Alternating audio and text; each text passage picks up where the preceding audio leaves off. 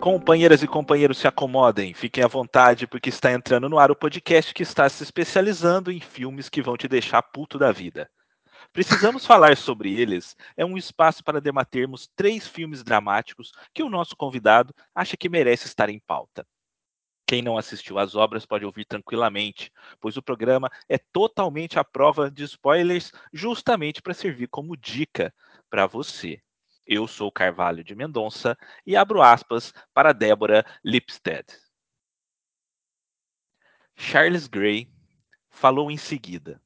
Apontou que, em aproximadamente 25 momentos distintos, acusamos Irving de deliberadamente distorcer registros históricos. Nós acreditávamos, perguntou o juiz Gray a Hampton, que, nos outros momentos em que desafiamos as conclusões de Irving, ele também havia falsificado os registros? Hampton respondeu descrevendo o que Irving fazia como uma cegueira deliberada aos indícios. O que ele não gosta, ignora. O juiz refletiu por um momento antes de responder. Então é um telescópio para o olho errado? Satisfeito com a metáfora do juiz, Hampton concordou. Quaisquer indícios, apontou, que contrariam as conclusões pré-estabelecidas de Irving uma fotografia aérea mostrando os buracos no telhado ou a carta de Bischoff sobre a capacidade de incineração são considerados falsificação. Seu negacionismo deve ter outro propósito, prosseguiu Hampton, porque não pode ser produto de pesquisa e contemplação histórica. O juiz Gray introduziu sua próxima pergunta com um comentário. É importante que eu entenda de forma totalmente clara o que está sendo sugerido. O senhor define como cegueira deliberada e perversa e um ato direcionado à agenda neonazista, correto? Hampton, que assentiu outra vez, respondeu: Ele é fundamental e profundamente antissemita e neonazista. O juiz Gray franziu os lábios e esperou um instante enquanto parecia refletir sobre a resposta de Hampton. Em seguida, fez o que descreveu como sendo sua última pergunta. Se alguém é antissemita e extremista, ele é perfeitamente capaz de ser, por assim dizer, honestamente antissemita e honestamente extremista no sentido de ter essas visões e expressá-las porque elas são de fato suas visões? Rapidamente verifiquei a tela do computador para ter certeza de que tinha ouvido direito. O juiz Gray estava sugerindo que se Irving honestamente acreditasse em suas declarações antissemitas e racistas, elas eram aceitáveis? Olhei para James, esperando que ele me oferecesse alguma garantia, como costumava fazer, e me dissesse que eu estava exagerando. Em vez disso, ele acenava desanimado uma negação com a cabeça. Virou-se e olhou nos olhos de Anthony, que parecia igualmente desnorteado. O juiz prosseguiu. Me parece que o antissemitismo é uma alegação completamente distinta, a qual tem pouco impacto em sua alegação mais ampla e talvez mais importante de que o Sr. Irving manipulou os dados e falsificou os registros. Ou o doutor diz que de alguma forma as duas coisas estão ligadas. A sugestão do juiz de que o antissemitismo de Irving tinha pouco impacto em nossa alegação era assombrosa. O antissemitismo de Irving defendemos tantas vezes, estava inexoravelmente ligado ao seu negacionismo. Hampton parecia igualmente confuso. Sua resposta inicial foi inusitadamente hesitante. Eu defendo que provavelmente as duas coisas estejam ligadas. Então, recuperando sua segurança nas palavras, tornou-se mais decidido. A ponte entre o negacionismo do Holocausto e a apologia a Hitler com base no antissemitismo é muito fácil de ser construída, porque um, o que um historiador antissemita mais quer é absolver Hitler. O que o senhor Irving vem tentando fazer é contar mentiras sobre a história ao longo dos anos. O que mais ele poderia querer fazer além de negar o Holocausto? O juiz Gray voltou à sua pergunta inicial. Sim, mas ele pode acreditar no que está falando. É isso que quero dizer. Por isso essa questão é importante. Negando com a cabeça, Hampton insistiu que, como não havia nenhum forte motivo histórico que levasse à negação do Holocausto, Irving precisava de outro motivo. A coisa mais óbvia a ser feita por um antissemita genuíno é adotar o negacionismo do Holocausto e transmiti-lo ao mundo para públicos compostos de outros antissemitas e neofascistas. Gray, parecendo processar as palavras de Hampton, refletiu. Essa é outra pauta, o doutor diria?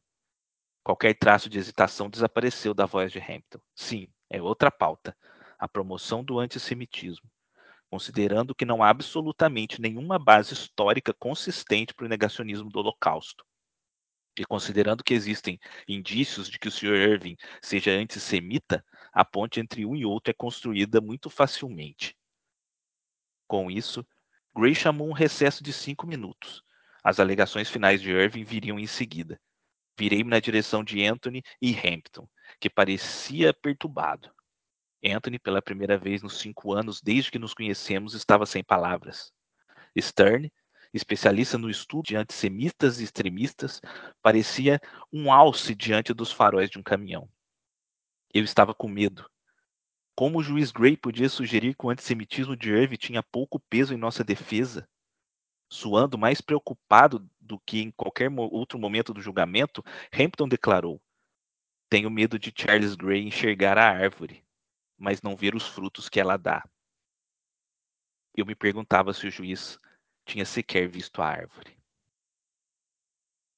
Bom, esse é um trecho do livro Negação, escrito pela Débora Lipstead, e que nós vamos falar bastante aqui no, no programa de hoje. Esse livro ele está disponível no Kindle Limited para quem é assinante. É muito interessante. Ele tem muita é, o filme, né, foi baseado nesse livro e nós estamos gravando esse programa na semana posterior à polêmica que teve a respeito do Léo Lins, do comediante Léo Lins, e também na semana alguns dias depois do que aconteceu com o Vinícius Júnior no jogo entre Valência e Real Madrid pela La Liga. E é um pensamento que me ocorre sempre de que nós estamos vendo as árvores e não estamos vendo os frutos. E muita gente não vê sequer as árvores. É muito interessante como isso é colocado aqui, porque nós vivemos anos de negacionismo aqui no Brasil em relação também à pandemia. Nós tivemos ministros de Estado fazendo vídeos é, com claras referências ao nazismo. Nós tivemos assessor parlamentar fazendo sinal nazista é, dentro da casa. Nós tivemos é, ex-Big Brother, que atualmente se diz formador de opinião, fazendo a saudação a Hitler num programa de televisão. E a gente tem achado normal. Está cada dia mais normal. As árvores estão aí, os frutos estão aí, o debate está aí, mas o fato da gente ter sempre, seguidamente, semana após semana, ter que falar sobre isso, ter que refletir sobre isso, é um problema seríssimo. Mas, longe de nós querer falar de política aqui, né? Vamos falar de cinema, não é verdade? Comigo hoje, ele que eu não consigo nem chamar de convidado mais, né? Porque ele já esteve aqui no livro da minha vida falando sobre o Tom Sawyer do Mark Twain. Ele voltou aqui para me ajudar na entrevista com o Túlio Dias sobre o livro O Almoço de Natal. Já esteve aqui também nesse mesmo quadro do Precisamos Falar sobre ele, dando a sua opinião sobre o Will Daniel Blake. Então já é da casa, né? Já está fechando a geladeira com o pé. Ele que é jornalista, crítico de cinema, empresário, podcaster, pipoqueiro Marcelo Seabra. Seja bem-vindo, Seabra. Como vai? Valeu demais, Carvalho. E aí, pessoal que está ouvindo, muito obrigado pela companhia, pela audiência. E tô eu aqui, fechando a porta da geladeira com o pé, deixando a porta do banheiro aberta e etc. Tomando o resto de café da garrafa. Estamos aí. Bom, sem mais delongas, arraste uma cadeira e vem papear com a gente. Este é o Precisamos Falar sobre Eles número 2. no qual discutiremos a grande virada, confiar e negação. Dramas indicados por Marcelo Seabra. Vem com a gente! Sim, precisamos falar sobre eles. Aqui no Veia Dramática.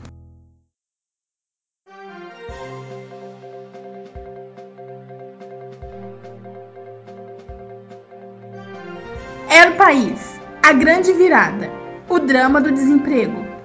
The New York Times, Ben Affleck leva a queda dura em A Grande Virada. Le Monde, a queda do terno e gravata americano. Revista Bula, filme com Tommy Lee Jones e Ben Affleck vale cada milésimo de segundo do seu tempo. Folha de São Paulo, a grande virada trata de desemprego em plena crise.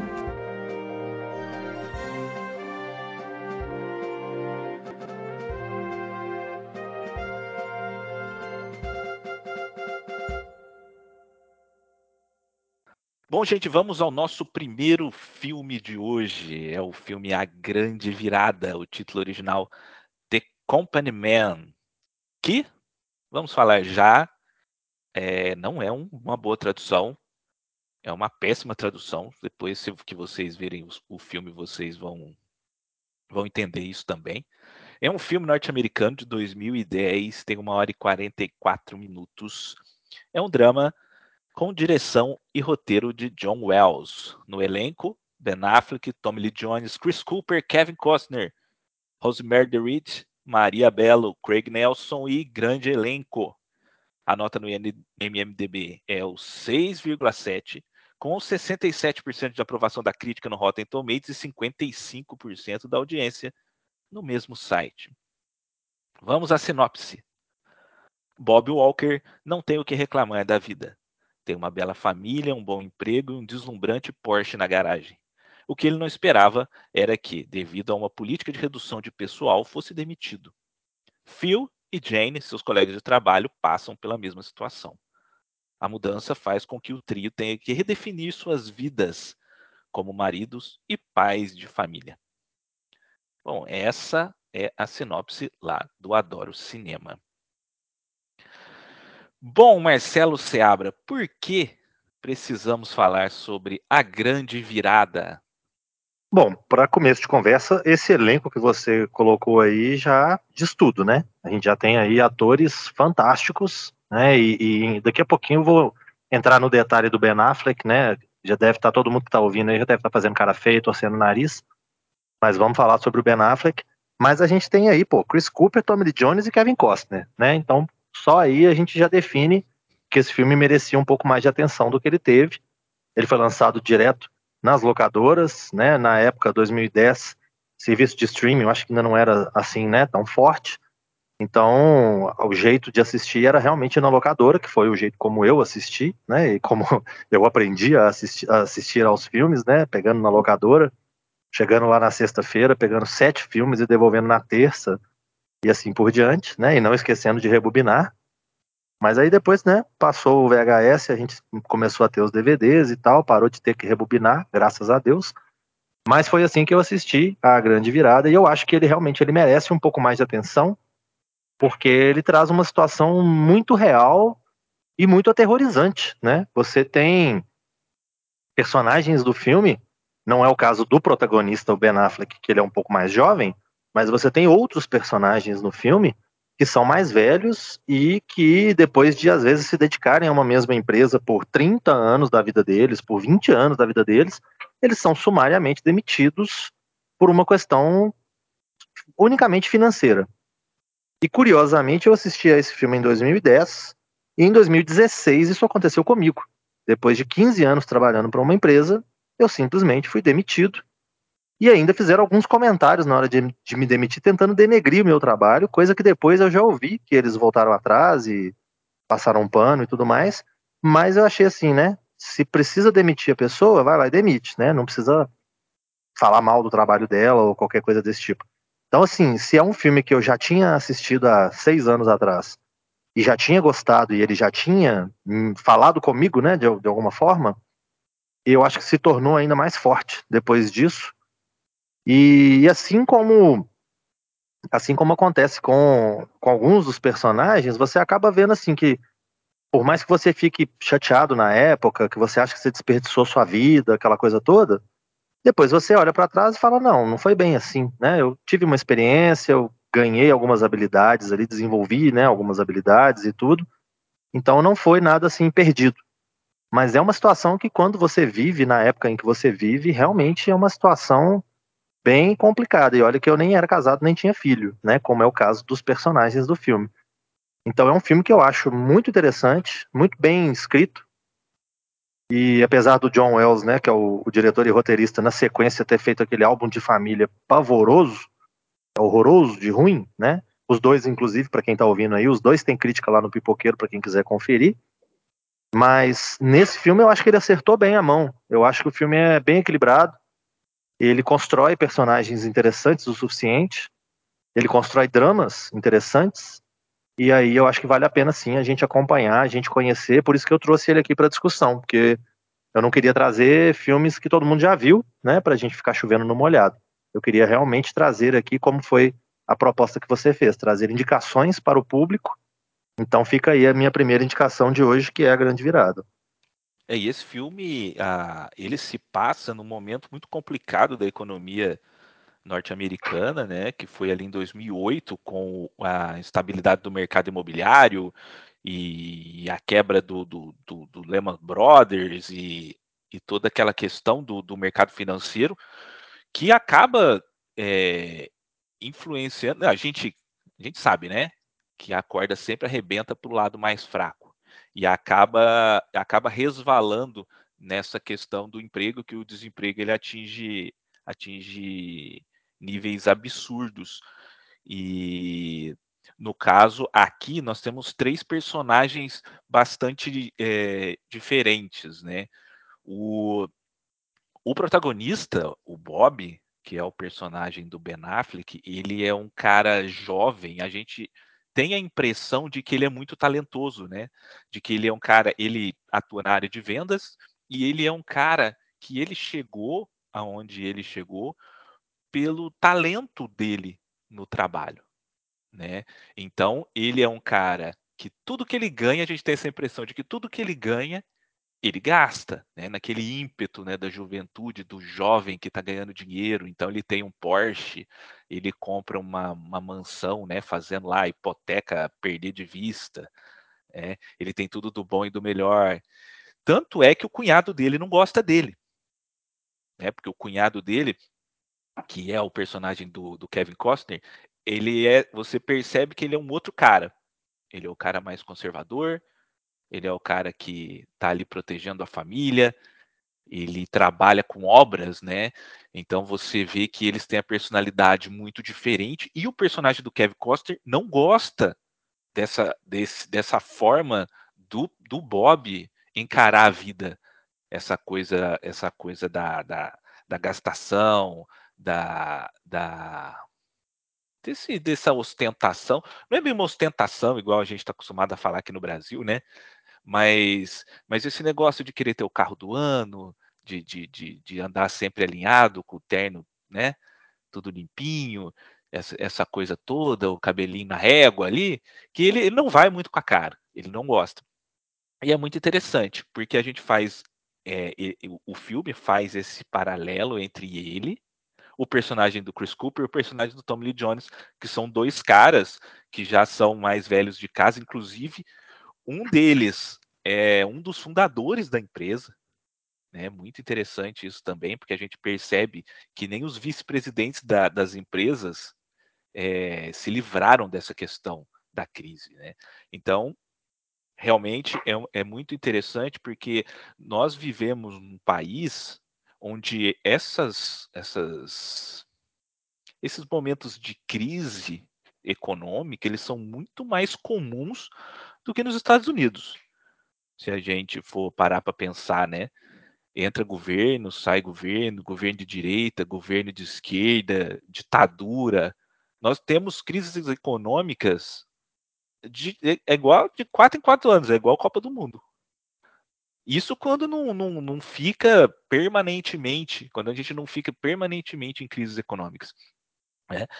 E, e a gente vê no filme, que é que eu acho muito interessante desse filme, não sei se o Marcelo vai concordar comigo, é essa questão de olhar para a crise, olhar para o problema econômico do país, né, uma coisa macro, e botar lupa e mostrar o impacto que ela tem psicologicamente em quem é vítima dela e familiarmente. Né? A questão que você ali encontra com os seus filhos que estão na escola, você precisa pagar a escola, você tem o carro para pagar, você tem a hipoteca para pagar, ou sei lá, é a única coisa que você sabe fazer, ou então, ah, você é velho, não consegue mais arrumar emprego em nada. No caso do Tommy Lee Jones, né, a mulher dele era uma, uma, uma, uma gastadeira, né, ela era uma piruona, né, que, que, que ficava viajando de jatinho para lá e para cá, e ele não, né, do nada, eles não têm mais nada, eles não têm mais onde se escorar, eles perdem ali boa parte do que significa a vida deles. É, então eu acho isso maravilhoso e que é uma bela crítica, né? É uma crítica a esse que é o chamado do o estilo de vida americano, né? Perfeito, de como que eles valorizam essa questão do trabalho, né? O trabalho dignifica o homem. Você é o que você faz, você é o que você produz, você é o que você entrega para a sociedade. E aí na hora que a corda arrebenta, sobra muito pouco, né? É, eu acho que é muito interessante a questão da forma como ele coloca o personagem do Ben Affleck, que com essa descrição aí que você colocou, né, que ele dinheiro para na mão dele, ele já gasta. Então ele está preocupado em manter um status, ele está preocupado em ter uma, uma imagem e acaba que é uma casca, né? E, e eu tive muito contato com gente assim. Eu trabalhei numa franqueadora em que eu tinha contato com os franqueados, que eram donos de empresas, empresas alguns relativamente, algumas relativamente pequenas, outras médias, nenhuma grande, e às vezes eles se portavam como os grandes empresários do Brasil. Então eu acho que a forma como eles colocam o personagem do Ben Affleck, ele, ele passa a impressão de que ele fica um pouco maravilhado, né? Porque, como você colocou, ele é talentoso, ele tem sucesso na profissão, ele galga cargos dentro da empresa, ele parece ter né, é, conseguido uma ascensão ali dentro da empresa, e isso faz com que ele fique um pouco maravilhado com a situação. Então a gente tem personagens em situações diferentes, né? A gente tem, como você colocou, o vice-presidente da empresa, a gente tem um grande executivo que já é mais velho, que já passou ali dos, sei lá, 50 e tantos anos, quase 60. E a gente tem o mais novo, na casa dos 30 e tantos, que é o, o personagem do Ben Affleck. E aí a gente vê com essa lupa o que que isso, né, o que que essa crise traz para a vida de cada um deles, sendo que cada um deles tem uma realidade ali ligeiramente diferente. E aí, ao mesmo tempo, a gente tem o, o personagem do, do Kevin Costner, né, que é o cara que corre atrás, né, que monta a própria empresa, que faz o, o negócio dele acontecer e que acaba salvando outras pessoas, né, dando emprego para outras pessoas e tudo mais.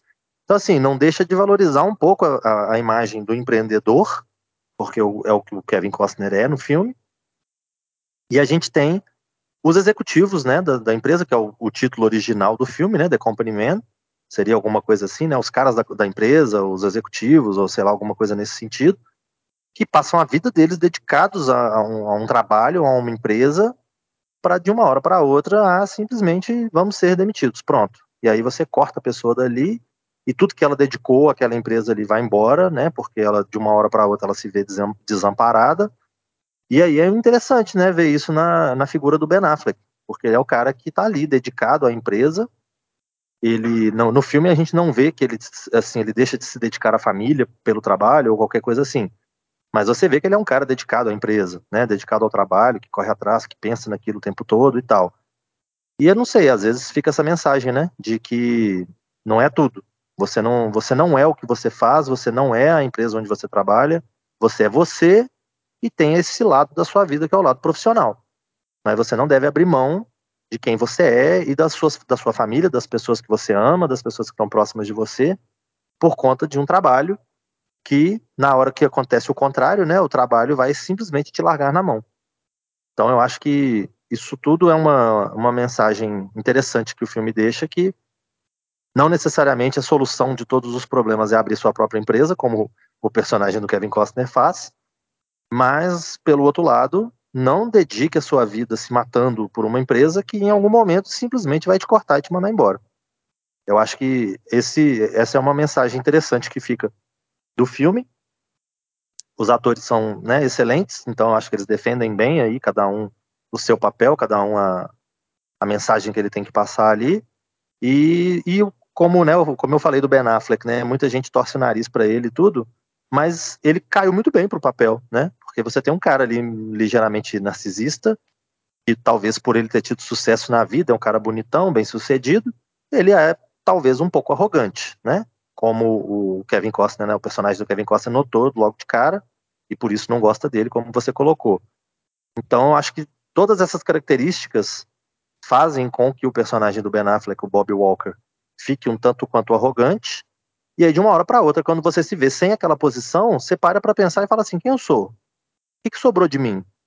Se eu achava que eu era aquilo ali, porque eu trabalhava ali, porque eu tinha aquela empresa, porque eu tinha aquele salário, hoje eu não tenho, não estou mais naquela empresa, não tenho mais aquele salário. O que, que sobrou de mim? Quem sou eu? O que, que, o que, que faz de mim eu? Eu acho que isso é uma coisa interessante, né, a se parar para pensar e eu acho que é uma coisa que o filme faz a gente pensar, né? Acredito que eu, pelo menos, fiquei, né, com essa, com essa ideia, com essa mensagem na cabeça. Não sei como é que foi para você, mas eu achei bem legal. É, o John Wells, ele é um cara ele bastante envolvido nessa questão trabalhista, bastante preocupado com isso.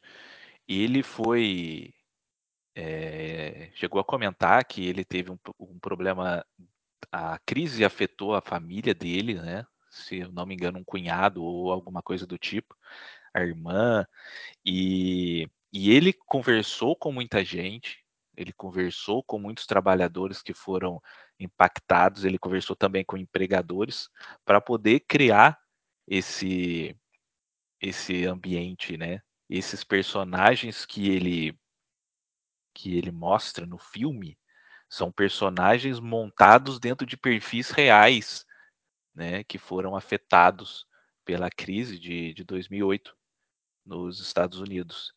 E é interessante como ele mostra isso, né? É, é uma, uma câmera fria, né? É uma câmera, é tudo muito cinza, é tudo muito frio, é tudo muito muito cru. Não sei se você teve essa impressão também.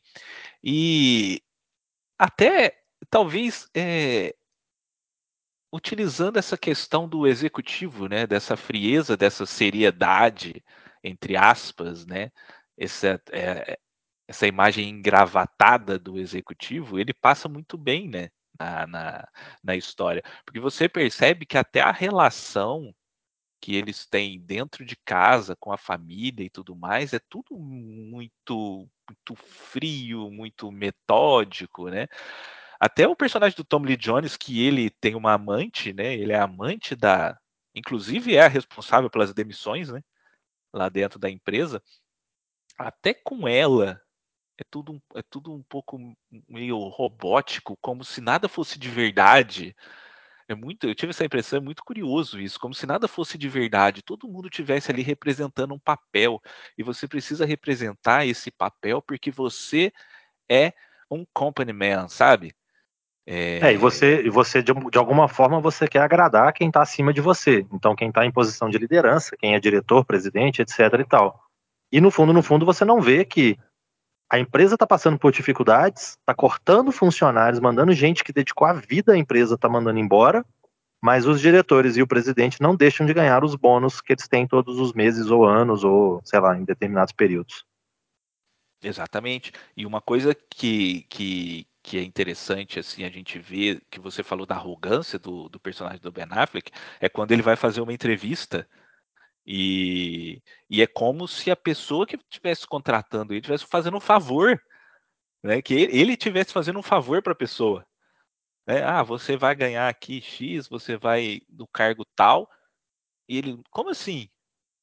Como assim eu não vou entrar de diretor, de gerente, não sei do que? Eu era não sei o que lá na GTX é, ele não entendeu. Você vê que ele demora para entender que o que ele era dentro da empresa, ele não é mais. ele acha que ele, é, né, ele leva tudo, né? Aquilo, aquilo tá dentro dele, é da essência dele. Ele era o supervisor de vendas, não sei do que, da GTX. A partir do momento que ele deixou de ser, ele acha que ele continua sendo. Né? Ele chega nas entrevistas com o queixo erguido, né? Com a, com a, lá todo imponente, achando que ele é superior a tudo. E aí só depois que ele vai percebendo que ele não é aquilo que o que ele é realmente não é o diretor de vendas da empresa. Ele é o Bob. E o Bob precisa se adaptar à questão econômica que se apresenta. Né? Que aí é quando ele, ele vai buscar tentar, não reatar, né? porque ele e o cunhado eles não vão se dar bem, né? são personalidades muito diferentes. Né? Mas ele vai começar a baixar um pouquinho a bola dele para poder tentar renascer, tentar a grande virada, que é esse título maravilhoso que puseram. que, que puseram Mais genérico no, possível. é, que puseram no filme aqui no Brasil. Mas você abra, é, uma amiga nossa, Graciela Paciência, também deu o pitaco dela sobre a grande virada. Vamos ouvir? Vai lá, Graça.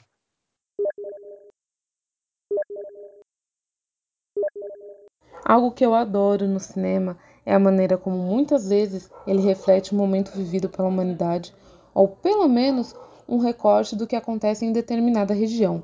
Eventos que influenciam o mundo todo tendem a ter diversas histórias contadas através de diferentes pontos de vista. A crise financeira de 2008 fez surgir, nos anos seguintes, dezenas de filmes mostrando os bastidores de transações financeiras importantes.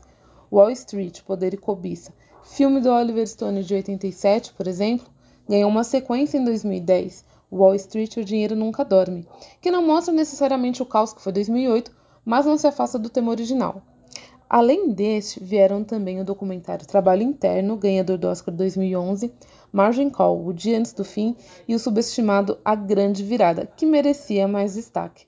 Na época do lançamento, em 2010, as videolocadoras já respiravam por aparelhos e é analisando filmes como este que a gente volta a comentar que, mais uma vez, o papel que esses estabelecimentos tinham na vida do público consumidor de cinema. A grande virada não foi exibida nos cinemas brasileiros, porém caiu nas graças do método infalível que é o boca a boca. Com isso, a história do grupo de empresários que vê o tão cobiçado sonho americano desmoronar diante de seus olhos ganhou uma sobrevida entre os cinéfilos mais atentos. O que eu gosto em A Grande Virada é como figuras imponentes que sustentam essa imagem de inatingível por causa do poder aquisitivo que possuem, percebem que, no fim das contas, eles são apenas números para as grandes empresas. De fato, deve ser um verdadeiro soco no estômago ter esse poder tirado de uma hora para outra. Mas eu acredito que todo mundo precisa de um choque de realidade às vezes. Outra característica que me faz gostar do filme é mostrar como, tirando o cargo e o dinheiro que os personagens possuem, não há mais hierarquia social. Todo mundo é igual ali. A Grande Virada é um filme que foi bastante ofuscado, mas que merece uma espiada.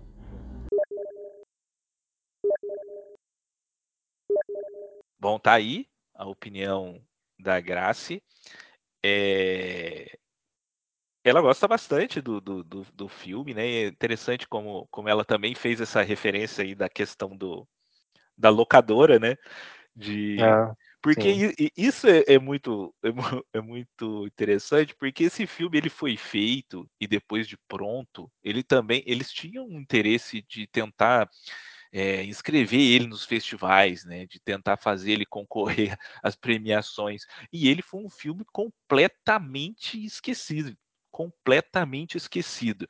Né? É, a Graça falou batido. aí que Sim, a Graça falou que aqui no Brasil ele não passou nos cinemas, mas nos, no próprio Estados Unidos ele passou em pouquíssimas salas, né? É, foi, é um filme que ele que hoje a gente pode falar, ah, foi esquecido, foi esquecido, mas na época ele já já ele já ele já foi, foi lançado esquecido, né? é um filme, um filme com um elenco desses, né? É até estranho você pensar que um filme desse passou batido da forma como ele passou, Eu fui descobrir, eu era rato. Eu, assim como a Grace, né? Eu não cheguei a trabalhar numa locadora como ela, mas eu era rato de locadora, eu ficava andando pela cidade sempre com uma conta de luz no bolso, porque se eu entrasse em alguma locadora que eu tivesse interesse de alugar algum filme, eu tinha que fazer a ficha, né? E para fazer a ficha tinha que ter um comprovante de endereço. Então eu sempre tinha uma ficha, uma, uma conta de luz paga no bolso, porque se eu entrasse na locadora e falasse, ó, oh, tem um filme que eu quero ver, faz a minha ficha aqui, moço. Aí eu dava a conta de luz, ele fazia a minha ficha, eu levava o filme feliz da vida para casa. Então, isso era comum aqui em Belo Horizonte. Eu andava para cima e para baixo, pegando os filmes, levando para casa. Esse foi um deles. Então, eu fui descobrir esse filme em vídeo, né? Porque na época era basicamente a única forma que tinha para descobrir o filme. E na época eu lembro de ter comentado com algumas pessoas e com o andar da carruagem, né, com o passar dos anos. O filme tem aí 13 anos que ele foi lançado. E é difícil, né? A gente tá em grupo de WhatsApp, às vezes a gente lança a pergunta e tal, e não é, né, quase ninguém que responde assim: "Ah, eu lembro desse filme, eu vi esse filme, ou eu pelo menos ouvi falar sobre esse filme". Então é um filme que realmente ele passou batido desde o lançamento dele, não é que ele foi esquecido, ele já chegou low profile, digamos assim. Então ele passou bem, bem batido mesmo, e é por isso exatamente né, que eu estou aqui falando dele, para quem está ouvindo aí poder se atinar e correr atrás, né? Porque hoje a gente tem várias formas de assistir aos filmes. Os mais novos que estão ouvindo aí nem sabem o que é essa coisa que a gente está falando, né? Chamada locadora. Então, acho que o pessoal que está aí ligado nos streamings, né? Ou na forma que for, corra atrás para assistir, porque realmente é um filme que vale a pena. É uma coisa que a Graciela falou que que é legal a gente a gente focar é nessa questão do dele ser um, um, um filme que representa um momento, né? Ele ser ele ser um filme que ele demonstra é, bem o reflexo de uma questão histórica, porque ele é um filme que foi feito em 2010, né? Então ele foi feito pouco tempo depois, né, que estourou a crise, né? Porque a crise não acontece do nada, né? Ela veio ali de, de, de, de talvez desde do, do, do, início ali dos anos 2000, que ela foi ela foi piorando, piorando até que, que estoura, né? Porque é reflexo de, de um processo longo. E em 2010 aí os reflexos ali ainda estavam ali, né? Claro. E o que a Graciela falou é muito verdade, porque é um filme que talvez para a gente hoje apesar dele ser esquecido, né, é, esse acontecimento da crise norte-americana está muito fresco na nossa mente, né? Mas daqui a muito tempo, pessoas que não viveram esse momento vão assistir, né? Uhum. E, e, e, vão tentar compreender, né? Eu não gosto, né, do, do, do, da grande aposta. Eu não gosto, na verdade, é mais pelo estilo do diretor, né? Não, não, não me agrada muito, né? Já, já falei. Aquele estilo rápido, espertinho. Sim, sim. É, eu, eu não gosto. É, eu reconheço a qualidade tal, mas é, não, não gosto muito. Mas eu acho que a grande aposta ele é quase que didático para explicar, né? É, é, a questão, uma questão que daqui a alguns, algum tempo as pessoas não vão, talvez não tenham noção nenhuma. Né? Talvez isso aí seja estudado nos Estados Unidos, mas, por exemplo, aqui no Brasil, eu acho que isso não, é, não vai ser estudado em escola. Né? Então, os filmes acabam, né, daqui, daqui um tempo, quando foram, forem pegar, talvez a grande aposta, a grande virada, né? O, o Wall é, Street, né? Ficam Wall aí Street. as recomendações, né? Os, os, bônus, né? Porque a gente entrou aqui para falar de três filmes, mas acaba que ficam uns bônus pelo caminho, né? Para quem tá ouvindo. então Sim, fica graça... aí a recomendação, né? Que você falou aí da, da, da, grande aposta, que é um filme que eu, eu entendo, né? A, a, sua questão, porque realmente isso é o, é o que dá para ver no filme, realmente. Esse estilo do Chris McKay de fazer os cortes rápidos, de estar tá sempre engraçadinho com uma piadinha, não sei o quê. A gente vê isso, então isso realmente irrita um pouco. Mas é um filme que eu gosto, é um filme que tem um elenco muito bom também. E um outro filme que a Grace mencionou aí, que eu também acho fantástico, que também tem crítica no pipoqueiro, que é o Margin Call. Então a gente tem aí três situações diferentes. A gente tem, na grande virada, uma grande empresa que faz cortes e manda seus executivos embora. Você tem na grande aposta a bolha, é, do, do, mercado né, é, imobiliário, da, das, das vendas de propriedade e tudo mais. E no margin call você tem as bolhas dos bancos, né, que criam situações ilusórias e fala que tem lucros milionários para chegar no final e estar tá no prejuízo e quebrar e levar junto os acionistas e o, os correntistas. Então você tem aí três pernas diferentes da mesma crise econômica. Eu acho que é um complementa muito bem o outro. Então quem não viu, corra atrás aí. A grande virada, a grande aposta e o margin call. Sim, e tem também o Wall Street do Oliver Stone. É, quem gostar de Oliver Stone, não, hoje eu estou muito crítico, né? Eu também não gosto de Oliver Stone, mas fica aí para quem gosta do, do tema, para quem gosta do assunto também é muito interessante. Mas você abre uma coisa que eu queria pontuar que eu acho que fica que eu não gosto nesse filme é como as mulheres são abordadas. Todas elas são relegadas ali a papéis que sabe que não servem para nada, né? É a esposa do, do, Ben Affleck, é a esposa do Tommy Lee Jones, é a amante. A amante do Tommy Lee Jones até que vai, porque ela é ali a responsável pelas demissões, né? Então ela tem ali uma, uma atuação é, mais é, ativa na história, né? Não só passiva, né? Então ela, ela, apesar dela se sujeitar ao papel de amante, né? Sim, exatamente. Então isso né? também conta, né? A gente o que a gente percebe é, é isso também, né? De que ela é amante dele enquanto ele é o vice-presidente, né? Depois que ele deixa de ser o vice-presidente, a gente tem a impressão de que, sabe, meio que ele ele não vira mais nada, né? Ele não, não serve para mais nada.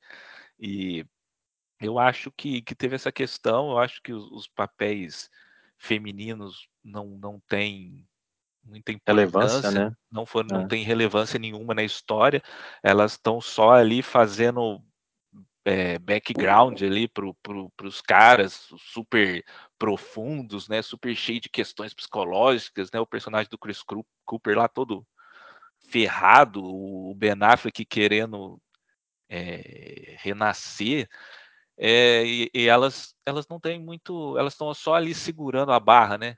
Segurando a barra. É, e a, e a, a esposa do Chris Cooper ainda faz ele sair para trabalhar todos os dias para manter as aparências para os vizinhos, né? assim, você não pode ficar em casa, porque se você ficar em casa, vão descobrir que você foi demitido. É, e ele fica no bar, né? Ele fica é, no bar complicado. o dia inteiro. Aí, se ele morasse em BH, ele podia ficar aí no teu bar. Como eu, né? Eu fico no bar o dia inteiro.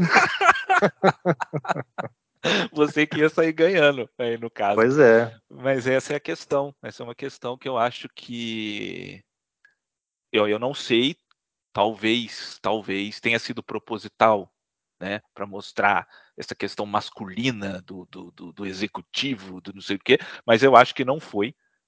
Eu acho que foi um, um problema de concepção, né, foi um problema de da época, da época, é. 2010 estava engatinhando, né, né, nessas nessas questões e e é uma coisa que quando eu assisti me saltou aos olhos. É, eu realmente, você falando agora, não é uma coisa na época quando eu, eu assisti, porque eu assisti na época, né, do lançamento há 13 anos atrás. Eu tinha 13 anos a menos, né, era outra época.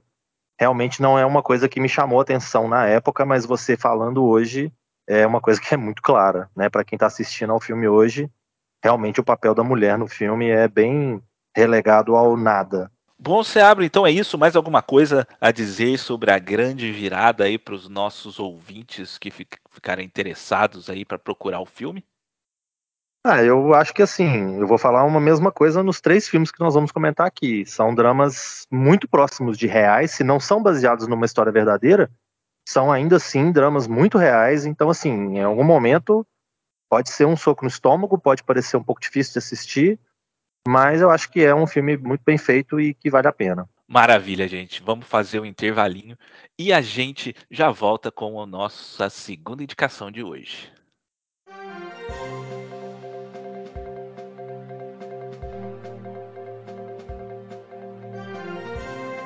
G1. Dirigido por ator de Friends, Confiar mostra pedofilia na internet.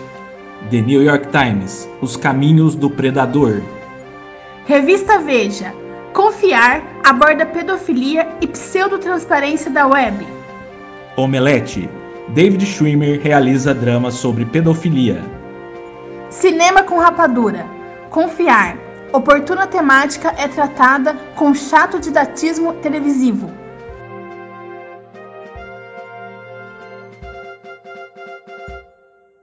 Estamos de volta com o Precisamos Falar sobre eles, com o filme Confiar, também de 2010, o título original Trust, de 1 hora e 46 minutos. É um drama, é um filme policial, também pode ser um suspense, talvez, com direção dele. Veja só, David Schwimmer, sim, Ross de Friends, roteiro de Andy Belling e Robert Festinger. No elenco, Liana Liberato, Clive Owen, Catherine Keener, Jason Clark, Noah Emmerich e ela, Viola Davis. 6,9 no IMDb, 79% de aprovação da crítica no Rotten Tomatoes e 65% da audiência no mesmo site. Vamos à sinopse que tiramos lá do Adoro Cinema. Will e Lynn têm três filhos. Enquanto um está prestes a entrar para a faculdade, a filha do meio, Anne, começa a apresentar os sintomas comuns das adolescentes que querem se parecer mais velhas e ser aceitas entre seus pares. Publicitário bem-sucedido e super envolvido com a profissão, Will procura ter uma relação de confiança com os filhos, mas Anne inicia um relacionamento no computador com um jovem de 16 anos e dá continuidade através do telefone celular. Sem que seus pais soubessem, ela aceita o convite dele para um encontro, mas a surpresa que ela tem no primeiro momento é só o começo de um pesadelo que marcará para sempre a sua vida e de sua família. Bom, o Confiar é um filme difícil. Difícil. Marcelo Seabra, por que precisamos falar sobre confiar? Pô, eu acho que assim, não tendo filho, né? A gente não, você ainda é casado, né? Você ainda tá um pouco mais à frente do que eu. Mas eu não, não, não tenho né, uma família, um filho nem nada, mas eu consigo imaginar o terror que deve ser você se sentir impotente e não conseguir preservar né, a, a vida, a saúde, a integridade física e psicológica dos seus filhos. Né? Então eu acho que é uma situação que volta e meia a gente vê nas manchetes aí, questão, de, questão ligada né, à, à pedofilia, ainda mais num tempo de cidadão de bem, né, numa sociedade em que a gente vive de gente aí que é tradição, família e propriedade, esse tipo de coisa, mas que se você pegar o computador para dar uma baixa, tá cheio de pornografia, muitas delas infantis.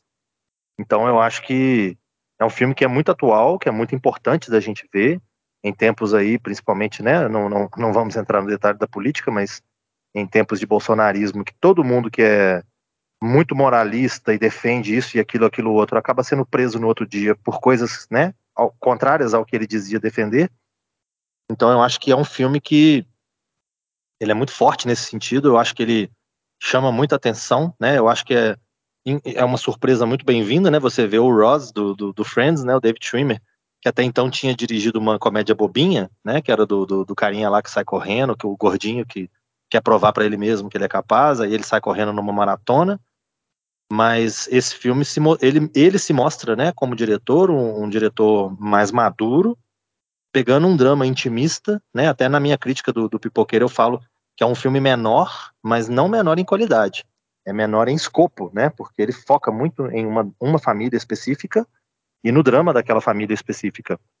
E é muito interessante a gente perceber que é uma família muito bem estruturada, é uma família com pai e mãe presentes, amorosos, compreensivos, que estão sempre ali querendo se mostrar ao lado dos filhos e mesmo assim alguma coisa sai ali do, do, né, do controle, digamos assim, dos pais para a filha adolescente chegar a ter contato com um predador, né, pelo, pelo computador. Isso é uma coisa perfeitamente possível, perfeitamente comum, perfeitamente fácil de acontecer.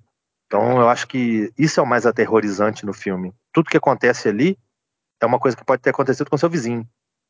Isso é, ou, né, dentro da sua própria casa. Então, acho que isso é o, é o que torna confiar um filme que a gente precisa discutir. Sim, e a gente é, acabou de falar sobre a grande virada, e uma coisa que não tem como não fazer esse paralelo na questão da, des, do, do, estilo de vida americano. É, não tem como, não tem como. Eles, é, eles têm, igual você falou, a família perfeita, né? Eles ouvem os filhos, eles brincam com os filhos, eles têm uma relação muito moderna ali dentro da casa. Parece um comercial de margarina, né? Exatamente, é tudo muito certinho, é tudo muito bem. Eles são ali de, de classe média e tal. Tudo, é, um filho tá indo para a faculdade tudo mais. Eles têm carro, eles têm profissão. Ele é, a gente vai falar, né, um pouco sobre a profissão dele daqui a pouco. É, só que, apesar de tudo isso, não se tem a plena compreensão do que um filho precisa. Né? Você tem ali toda a proteção, você tem todo o a questão financeira, tudo que a menina precisa ela tem, você tem a amizade, você tem o companheirismo, você tem as paredes ali que protegem tudo, mas exatamente o que a menina está passando, eles não sabem.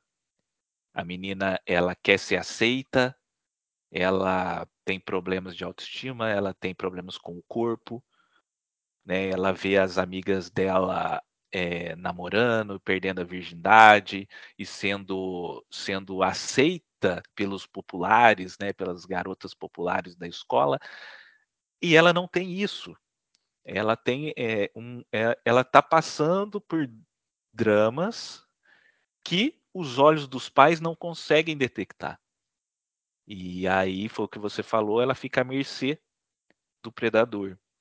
E uma coisa que a gente é, interessante a gente falar que esse filme é de 2010 e é outro mundo, né, cara? É outro mundo. Ela tem ali um contato pela internet, ali pelo que a gente vê, uma espécie de MSN, que ela conversa com o um rapaz que diz para ela que tem a idade dela, ali por volta dos, dos 15 anos, acho, né? 14, 15 anos. E papo vai, papo vem. Manda foto, ah, não mando, ela manda foto dela. Aí ela manda foto dela porque ela está acreditando naquilo. E aí ela conversa, e aí eles trocam o número de telefone, eles conversam por SMS. E aí depois ele fala: ah, eu menti para você, eu não tenho 14 anos, na verdade eu tenho 18, eu jogo no time aqui da, da Universidade X e tal, mas não vai ser um problema, porque a gente se ama, né? A idade não vai fazer diferença. E aí vai indo e, e vai aumentando, né? A idade do cara vai aumentando, ele tá sempre mentindo e ele nunca pode mandar foto, ele nunca nada, sempre usando desculpas. Atualmente, a questão é muito mais complexa. Né? O buraco é muito mais embaixo. Se você tinha essa opção de você conversar, você era um adolescente em 2010, você tinha ali o MSN para conversar. Se você tinha ali o. o tinha o ICQ, Orkut, né? O ICQ, ah, você, tinha, você tinha o Orkut, você tinha SMS, né? Agora você tem o WhatsApp, você tem milhões de redes sociais, todos os adolescentes têm smartphone com internet, até criança tem. Hoje a gente tem um milhão de formas para você conseguir enganar uma pessoa pela internet, para você conseguir dar um golpe. Você tem a tal do deepfake, lá você consegue pôr um rosto diferente, você consegue mudar a sua voz, você consegue criar uma vida fictícia para você se passar por outra pessoa. Então, assistindo eu não conhecia o filme, né? Assisti agora. Assistindo esse filme em 2023, a impressão que a gente tem é de que ele já é um filme histórico, né?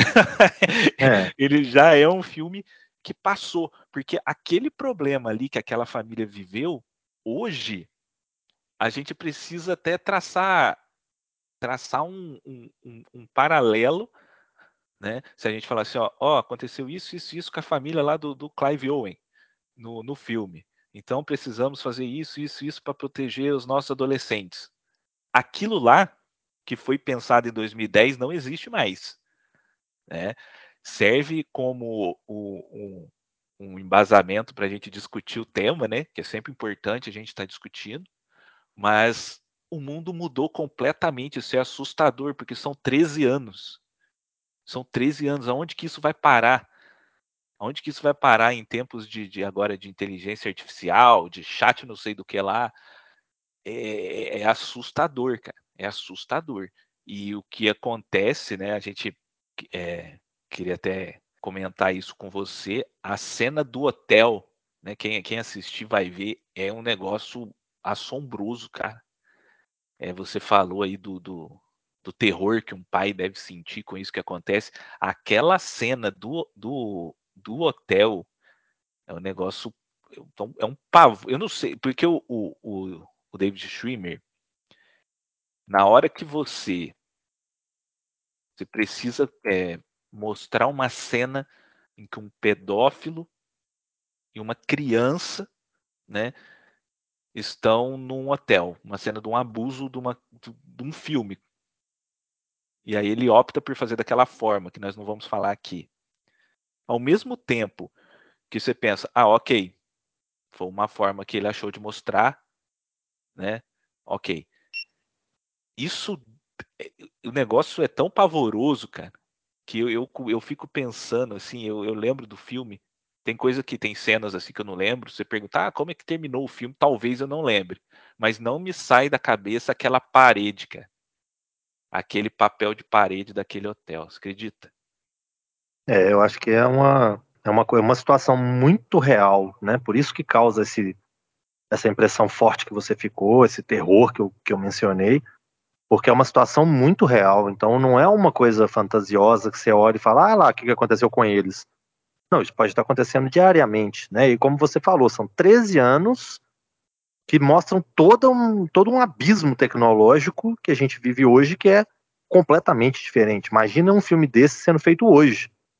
O tanto de recurso que o predador ali, o, né, o desgraçado, não teria para poder se aproveitar de uma criança, de uma adolescente ou qualquer coisa nesse sentido.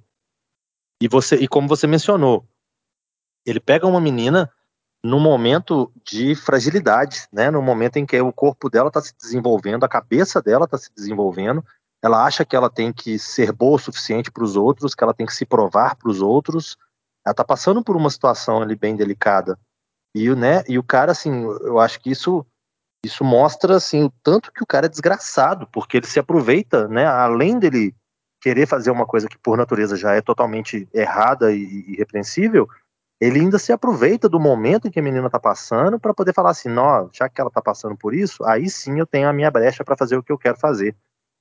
E isso é uma coisa assim revoltante, né? A gente termina o filme com vontade de quebrar a cadeira na cabeça do cara, né? Ou qualquer coisa nesse sentido.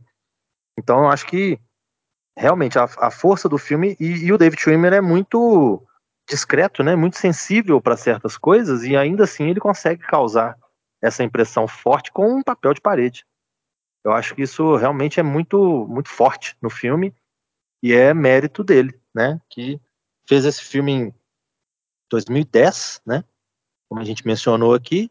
E acaba que assim, a maior parte do, do elenco do, de Friends, né, deu uma sumida. A Courtney Cox volta e meia, volta num pânico novo. A Jennifer Aniston faz uma comédiazinha besta ou qualquer coisa aqui e ali.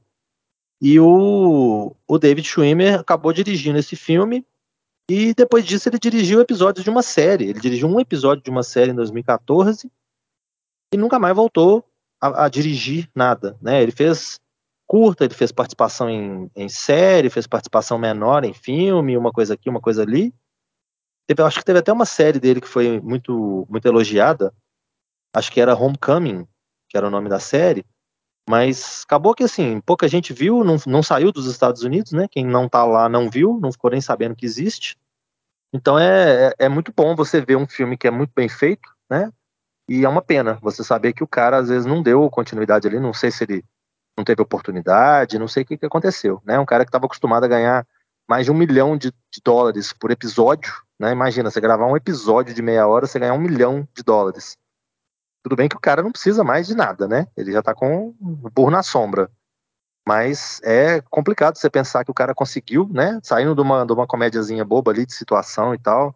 Ele conseguiu fazer um drama impactante como esse e ficou por isso mesmo, né? Não, não, não seguiu adiante, assim como o resto do elenco de Friends também, que Né? Hoje você pensa assim, cadê o Joey, né? O Matt LeBlanc. Ah, tava fazendo um reality show de corrida ali e tal.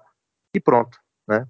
Então eu acho que às vezes o caminho para essas pessoas que ficam muito famosas, né? A cara da pessoa fica muito famosa, né? No caso do, dos atores de Friends, um caminho bom, né? Natural, interessante seria ir para trás das câmeras para não aparecer. E eu acho que essa foi a opção do David Schwimmer nesse, nesse momento. E eu acho que tanto ele quanto os, os, roteiristas foram muito felizes nas decisões que eles tomaram aí no filme, mostrando as reações, mostrando as consequências. E, de uma forma geral, eu acho que é um filme muito bem montado, muito feliz. E aí por isso fica a recomendação. E você falou das reações, é interessante a gente analisar que eles reagem de uma forma diferente à questão, né? Ele, o personagem do Clive Owen, que é o pai, ele fica obcecado, ele fica obcecado pelo pelo criminoso, né? Enquanto Sim. a mãe, ela tá mais preocupada em amparar a filha. E isso é, cria um atrito entre eles muito muito grande, porque ela ele fica ali de madrugada, né? Madrugadas e madrugadas estudando e criando planos, estratégias para tentar pegar o cara, porque ele percebe que a polícia não vai para lugar nenhum, né? O, o, o detetive lá, o, o, personagem do Jason Clark, uhum. você vê que ele é um cara que ele quer ajudar, né? Ele não é aquele detetive de filme que dá aquele desespero na gente, o cara é idiota, o cara é burro ou o cara é mau, mau caráter mesmo. Não, ele quer ajudar, ele está se esforçando, ele está fazendo o que ele pode. Só que você vê que as limitações são muito grandes, né? Então você vê que ele não consegue avançar muito no, no que ele no que ele está tá tentando descobrir. E o personagem do, do Clive Owen, ele fica maluco, completamente maluco com aquilo, ele vive aquilo, ele fica remoendo, remoendo, e a esposa dele fala para ele: "Para com isso, pelo amor de Deus. Você está esticando a corda. Né? Você está você tá fazendo com que o que aconteceu aconteça defina, né? diariamente. Né? É, defina a vida de todo mundo. Sim, tipo, é, aconteceu. A polícia está investigando, vamos seguir a nossa vida. Vamos tentar agir da melhor forma possível. E ele não. Ele fica remoendo, remoendo, remoendo, e aquilo fica dentro da casa dele diariamente. É, e, e, é uma coisa que a gente consegue ver como uma coisa que aconteceria, né? Normalmente, não é uma coisa. Sim. Você imagina assim, um, um, você pega um extremo, né? Um desejo de matar. Charles Bronson tem a família atacada, e aí ele vira um vigilante, vai pra rua e começa a matar todo mundo. Você tem aqueles exageros, né? Década de 70, década de 80 e tal. E aí você chega nesse filme que você tem uma situação que é totalmente plausível, né? Você tem um pai que fica obcecado, por quê? Que a filha dele, de 14 anos, foi atacada. Então você tem uma situação né, que, é, que é muito plausível, e ainda entra a questão que você mencionou mais cedo, né, que é a profissão dele. A gente tem aí a questão dele ser publicitário e de que a publicidade volta e meia usa imagens né, para promover os produtos, para vender os produtos, e essas imagens têm que ser imagens de gente bonita, de gente saudável, de gente atraente e muitas vezes de gente jovem, né? Então ele começa a repensar aí a vida dele, a carreira dele e tudo mais, porque ele pensa, pô, eu tô usando a imagem de gente jovem para promover produto, para vender coisa, sendo que a minha filha jovem foi atacada. Eu achei assim, esse ponto para mim foi um pouquinho bobinho assim, eu acho, essa questão de misturar a profissão dele com o que aconteceu na casa dele e tal, como se ele estivesse ajudando a perpetuar o que aconteceu com a filha dele. Eu achei isso um pouco bobo, um pouco exagerado. Mas de um, de um resto, assim, de uma forma geral, eu achei tudo muito bem pontuado. Sim, até porque não, não se leva adiante, né, numa, num questionamento Sim. mais profundo em relação a isso, né? A gente vê ali que o último projeto, o atual projeto publicitário que ele está envolvido, é, tanto que tem até a cena que ele está lá no, no, lançamento da marca e ele olha aquelas imagens e ele passa mal, né? É um projeto criado por ele que utiliza assim da erotização de, de, de jovens, né? No caso, provavelmente, né, não, não são adolescentes, mas são mulheres adultas se passando por, por jovens, né? Por, por ninfetas Sim. e tal.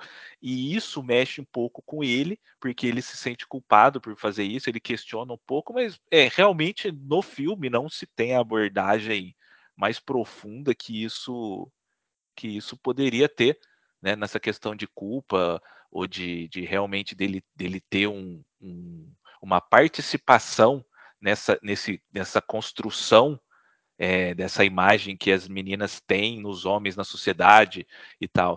E a gente falou da reação dele, da reação da mãe. É muito interessante também a gente ver a reação da menina, né? Porque Sim.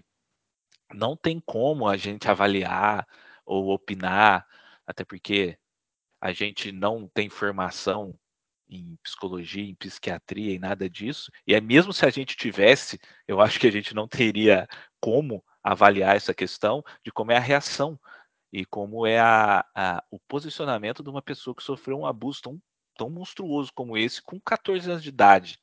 Né? Em determinado momento, ela se sente.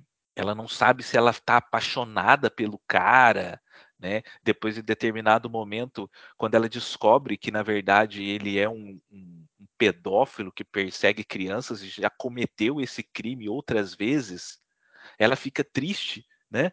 Por, por não ser a única. Isso, essa é uma cena muito, muito pesada, porque a, a, personagem da Viola Davis é a psicóloga que atende ela, né? Que trata dela. E essas cenas com a Viola Davis, ela, elas estão ali estrategicamente para funcionar de forma didática, né? Para mostrar para o público, ó, isso acontece, acontece dessa forma, isso aqui pode acontecer. E é interessante, porque a gente sabe que as pessoas são. É, você falou do, do, bolsonarista, é isso. Né? É, as pessoas não compreendem as coisas. As pessoas têm muita dificuldade para compreender o que acontece. Ah, e às aí, vezes você vê comentários do tipo assim, olha aquela novinha ou qualquer coisa nesse sentido. Gente, a menina é. não tem cabeça, ela não, não, ela não chegou ainda num ponto dela entender o que está acontecendo. Por mais que, que ela seja que ela bonita usando? ou etc, não sei o que, não importa, né? É exatamente que roupa que ela estava usando. Ah, ela estava se insinuando. Não, gente, ela queria ser aceita, ela queria entrar para um grupo, ela queria que as amigas dela valorizassem ela, que os garotos da escola olhassem para ela. Ela tá ah, mas ela gostava dele. É, é complicado, né? A gente... Ela gostava dele. Ah, ela foi pro hotel porque ela quis, ele não forçou. É, você tem uma, uma figura ali altamente manipuladora, psicótica, né, com vários problemas mentais. Aí eu lembro, por exemplo, do, do, do Lenhador, né, o filme do Kevin, do Kevin Bacon, por exemplo, que é um filme muito forte nesse sentido, na questão do, do pedófilo. Pecados Íntimos também, com a Kate Winslet e o Patrick Wilson, que tem o Jack Earl Hale como, como pedófilo também, da vizinhança. A gente tem algumas visões, algumas né, formas de mostrar o pedófilo aí no, no cinema que são bem fortes e o confiar tá bem ali, bem em cima, porque a forma como ele mostra o cara, né, a forma como o cara engendra toda aquela situação e ele consegue levar a menina na conversa e ele consegue ir mudando. É um filme relativamente curto, mas que consegue, né, desenvolver essa, essa questão da conversa, de como que, que se dá essa manipulação, esse tipo de coisa. Isso é uma coisa muito muito rica da gente parar e prestar atenção e falar assim, gente, é uma coisa que poderia acontecer debaixo do nosso nariz, né? É uma coisa que a menina está sendo levada ali a, a, acreditar numa situação, a menina não tem cabeça, ela não, ela não tem que saber o que está acontecendo, né? Ela, ela, ela, tá, ela é a vítima, assim, extrema, total. Se, né, se, obviamente, toda mulher que sofre qualquer tipo de violência é a, própria, é a vítima, né? E não tem que ser culpada ou colocada sobre escrutínio ou qualquer coisa assim. Essa menina tem 14 anos de idade. É uma coisa, uma coisa assim, grotesca que acontece com ela. E a forma como eles colocam o cara, né, e o desenrolar todo da história é muito crível, é muito interessante. Eu espero que quem não tenha visto ainda aí que goste da indicação, comente aí embaixo, né, nos comentários e tal. Mas é realmente é um filme que, igual você falou no início, né? Vamos falar de três filmes revoltantes. E esse é um deles. E sabe quem mais viu esse filme? Graciela Paciência. Sim, vamos ouvir Graciela Paciência e a sua opinião sobre confiar. Vamos lá.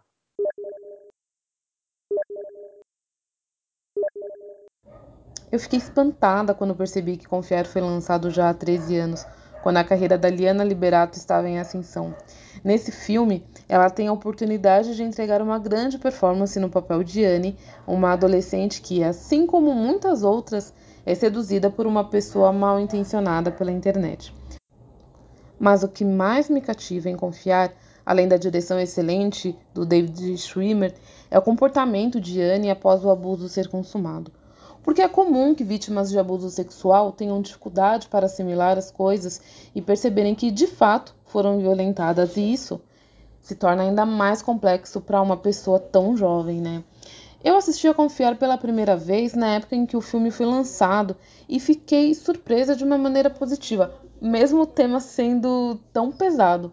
Infelizmente, a arte que se propõe a mostrar a realidade dá de cara com o lado mais perverso e cruel do comportamento humano e confiar carrega esse fardo com muita competência.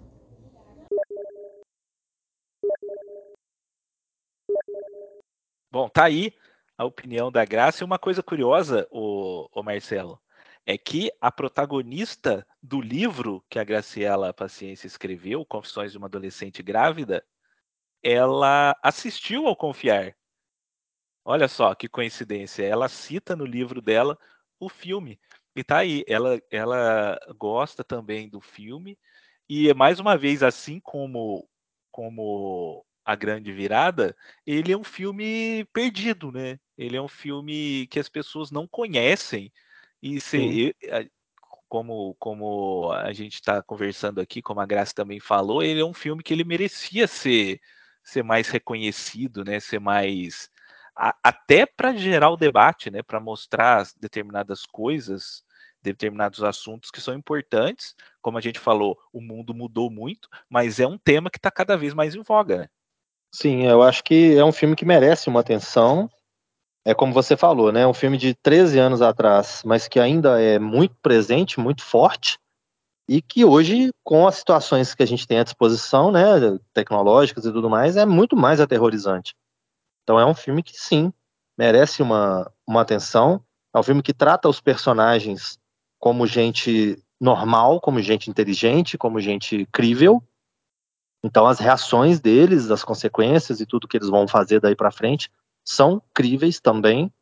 Então é um filme que vale sim bastante, né? Você parar para conferir. Maravilha. Então vamos pro intervalo e a gente volta com a nossa última indicação, que você também vai passar raiva, normal, é para isso que nós estamos aqui.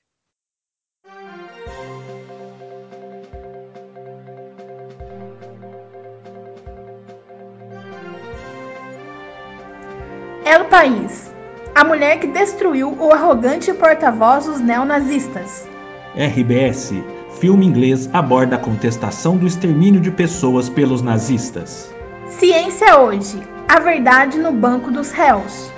Folha de São Paulo História e fatos alternativos se confrontam em negação. The New York Times Confrontando um revisionista do Holocausto no tribunal.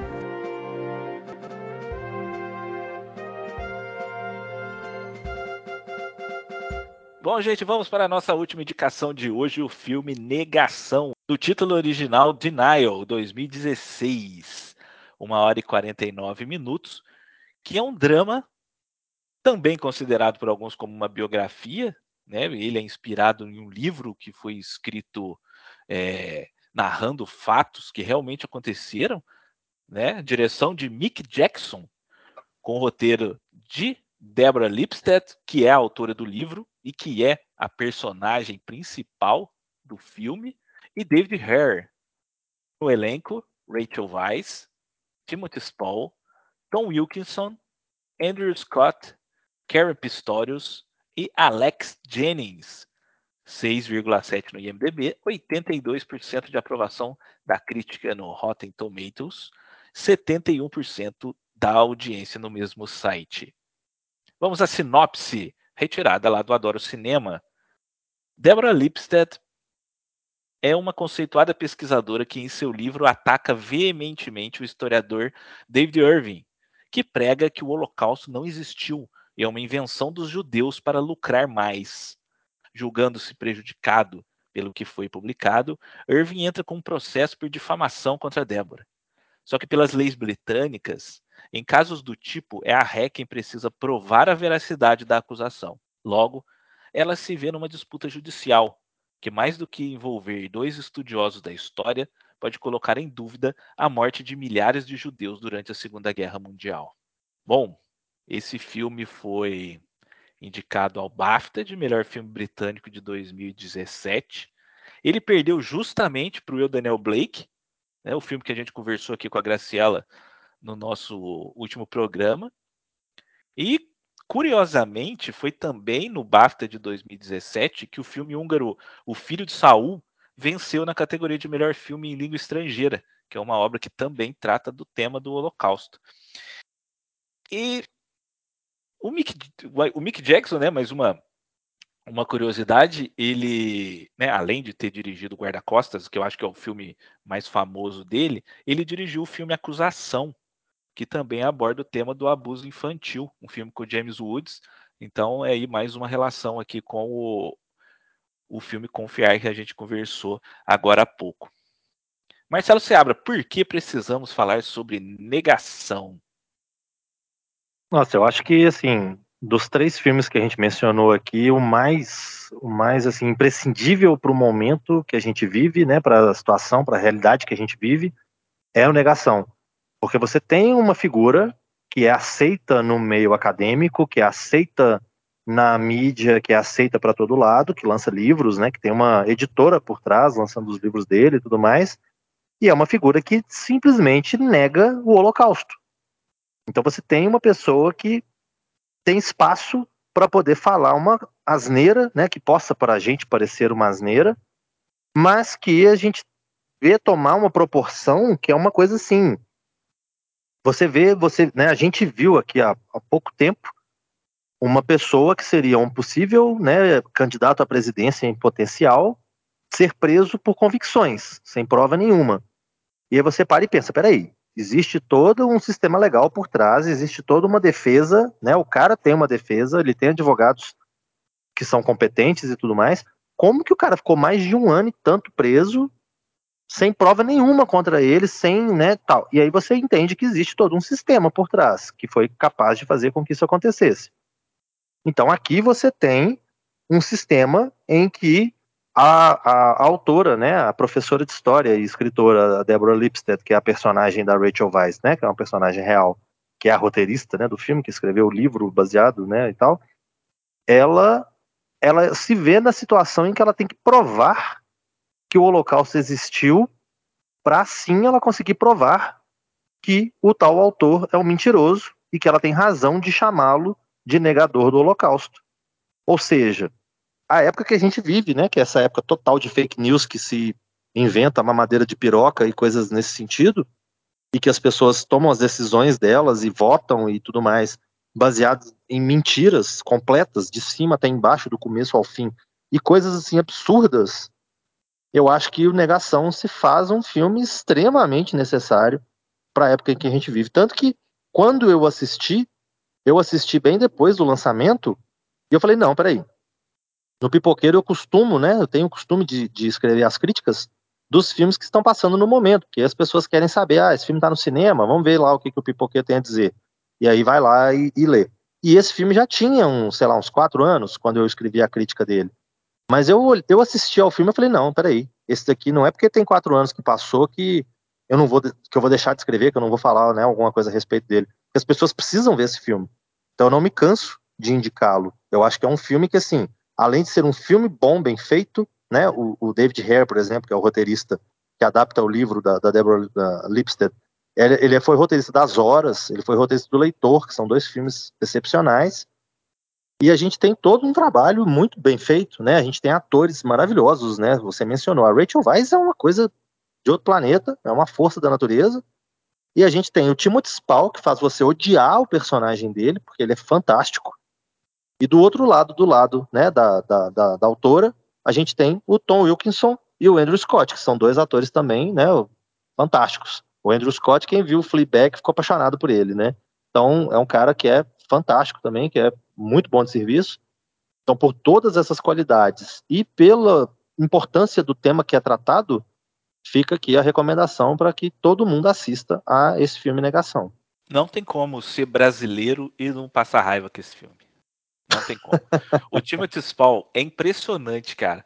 É impressionante. Ele é a cara do Bolsonaro. É a cara do Bolsonaro. Ele tem o jeito de falar do Bolsonaro. Ele mexe a boca, até os tiques dele, aquela pele ruim é igualzinha do Bolsonaro. É impressionante. Parece que, parece que ele está em decomposição, né? Sim, e é impressionante que esse filme não tenha sido feito depois da pandemia, cara. É inacreditável. É inacreditável. É, o sentimento que eu tive foi esse também, cara. Quando eu vi que esse filme é de 2016, eu não acreditei. É, é exatamente o mesmo discurso do Bolsonaro, é o mesmo discurso de Olavo de Carvalho, é o mesmo discurso da sua tia fascista. É, é igualzinho, a história não muda, eles são todos iguais. Eles é, você pode trocar o assunto iguais. ali, né? Você pode tirar o holocausto e colocar vacina, terra plana, Sim, qualquer outra coisa. Qualquer coisa, o Elvis, você pode pôr qualquer coisa, qualquer besteira que você quiser falar, você pode falar que vai ter idiota para te seguir. É, é isso. Você é pode falar que a Michelle Obama é um homem, na verdade. Você pode falar que os atores de Hollywood todos já morreram e quem não morreu está usando sangue de virgens para se, se manter jovem. E o daí para é baixo. é reptiliano. Né? Esse tipo de coisa. O... Igual você falou, o Elvis não morreu, tá vivendo como John, não sei o que, numa fazenda não sei aonde. Rato na Pepsi. É, é, é coisas. É, e o pai da Daniela Saraíba morreu porque ele bebeu numa garrafa contaminada. Sim, e o filho do Lula é dono da Friboi e da cervejaria Petrópolis. É isso. Qualquer besteira, qualquer besteira que você quiser, você pode falar que você vai ter idiota seguindo. Só que aqui é um negócio muito sério, porque aqui é uma negativa em relação a, a maior, é, a, o maior absurdo que já aconteceu na história do planeta Terra é, é, é negar simplesmente a maior monstruosidade que já foi feita é, com seres humanos né, no, no, no, na história. Então, é, é, essa questão do, do da pós-verdade, da, até da questão da fake news que a gente tem muito hoje em dia, né, se a gente for ver o, o que aconteceu durante a pandemia, de pessoas vendo as pessoas morrerem, né, você vendo pessoas morrerem ao seu lado e você negando de que o vírus é perigoso. E aí você e, vem. E vendo o presidente do país na televisão fingindo estar sufocado e rindo e fazendo deboche. Exatamente. Sim. E você vendo falsos cientistas né? Falsos especialistas, falsos teóricos, porque nós temos, não temos mais, né? Porque graças a Deus esse cara morreu. O, o Olavo de Carvalho é, é, é um absurdo, cara. É um estelionatário.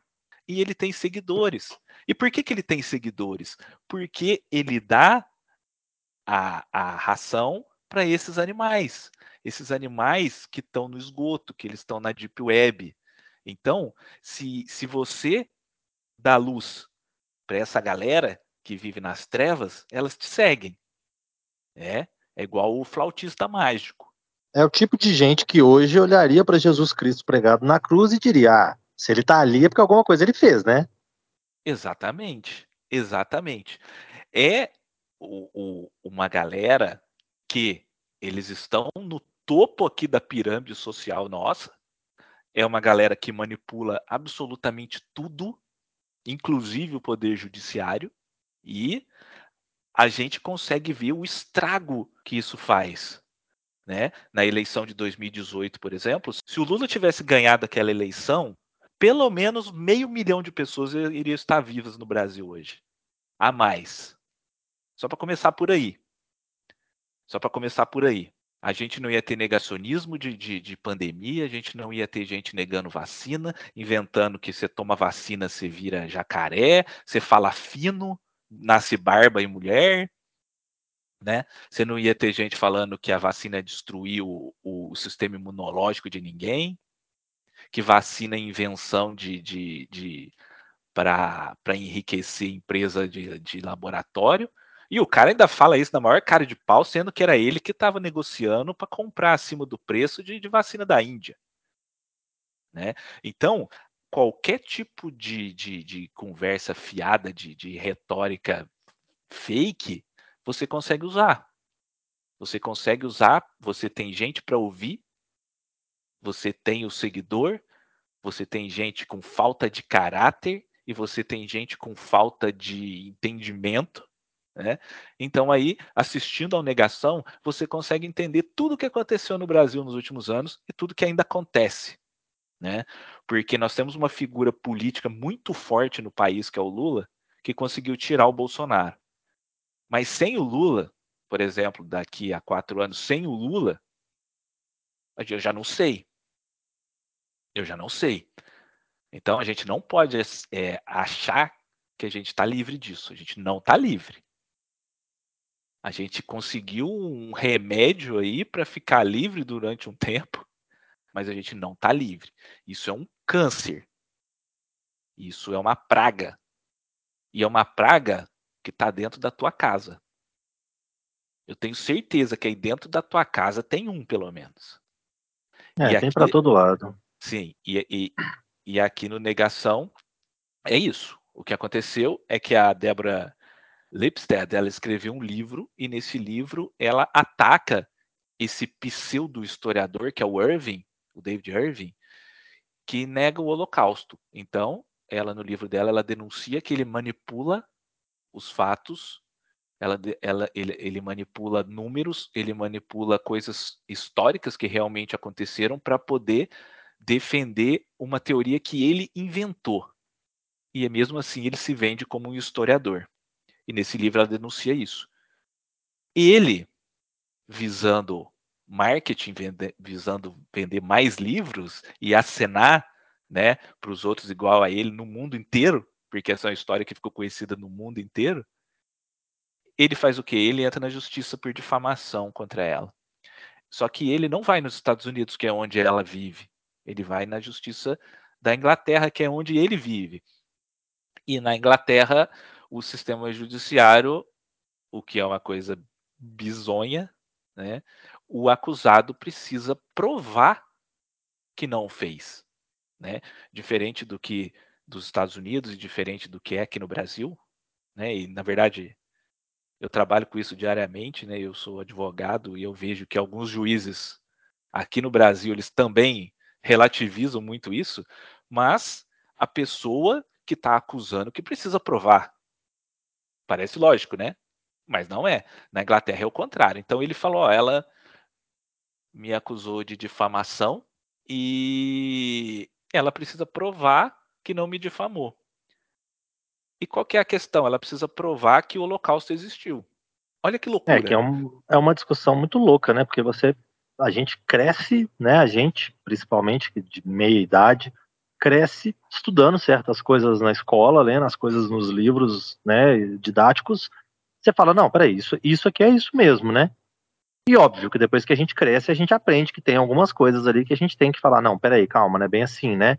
Tipo assim, o tal do Duque de Caxias não foi esse herói que estão colocando, não. Ele matou gente pra caralho, ele atrasou o Paraguai, sei lá, mais o quê.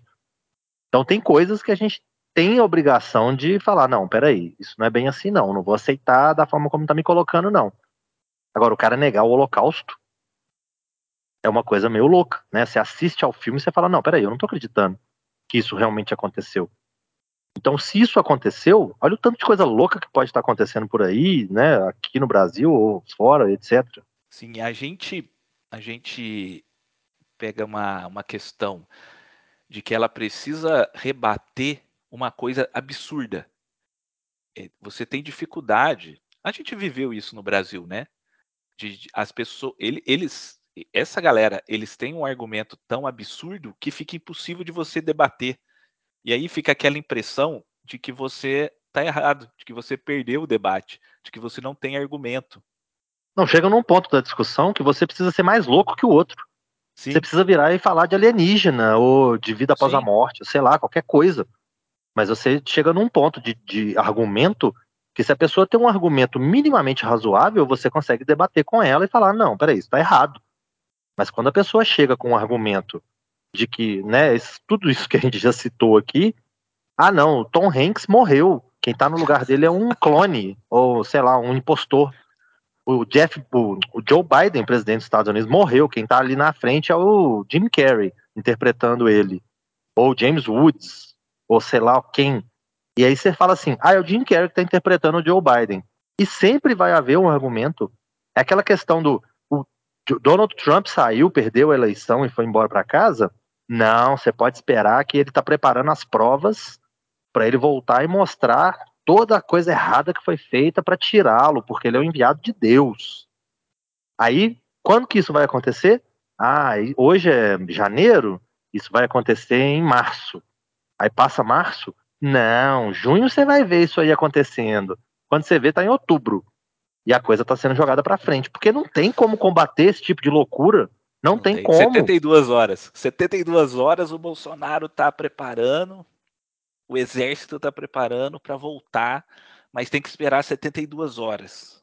Nossa, aqui, eu recebi uma notícia aqui que é, ó, é aterrorizante, mas é muito boa. Espera que eu vou contar. Ah tá, tô esperando até hoje. Cadê a notícia? Sim, o problema que a Débora enfrenta aqui é mais ou menos esse. Ela está debatendo contra argumentos que vale qualquer coisa. O cara pode falar qualquer coisa. E ela precisa provar, porque senão é ela que vai ser condenada. Né? Ela e a Penguin Books, no caso, né? Que também é. foi entrou aí como, como ré na, nesse processo.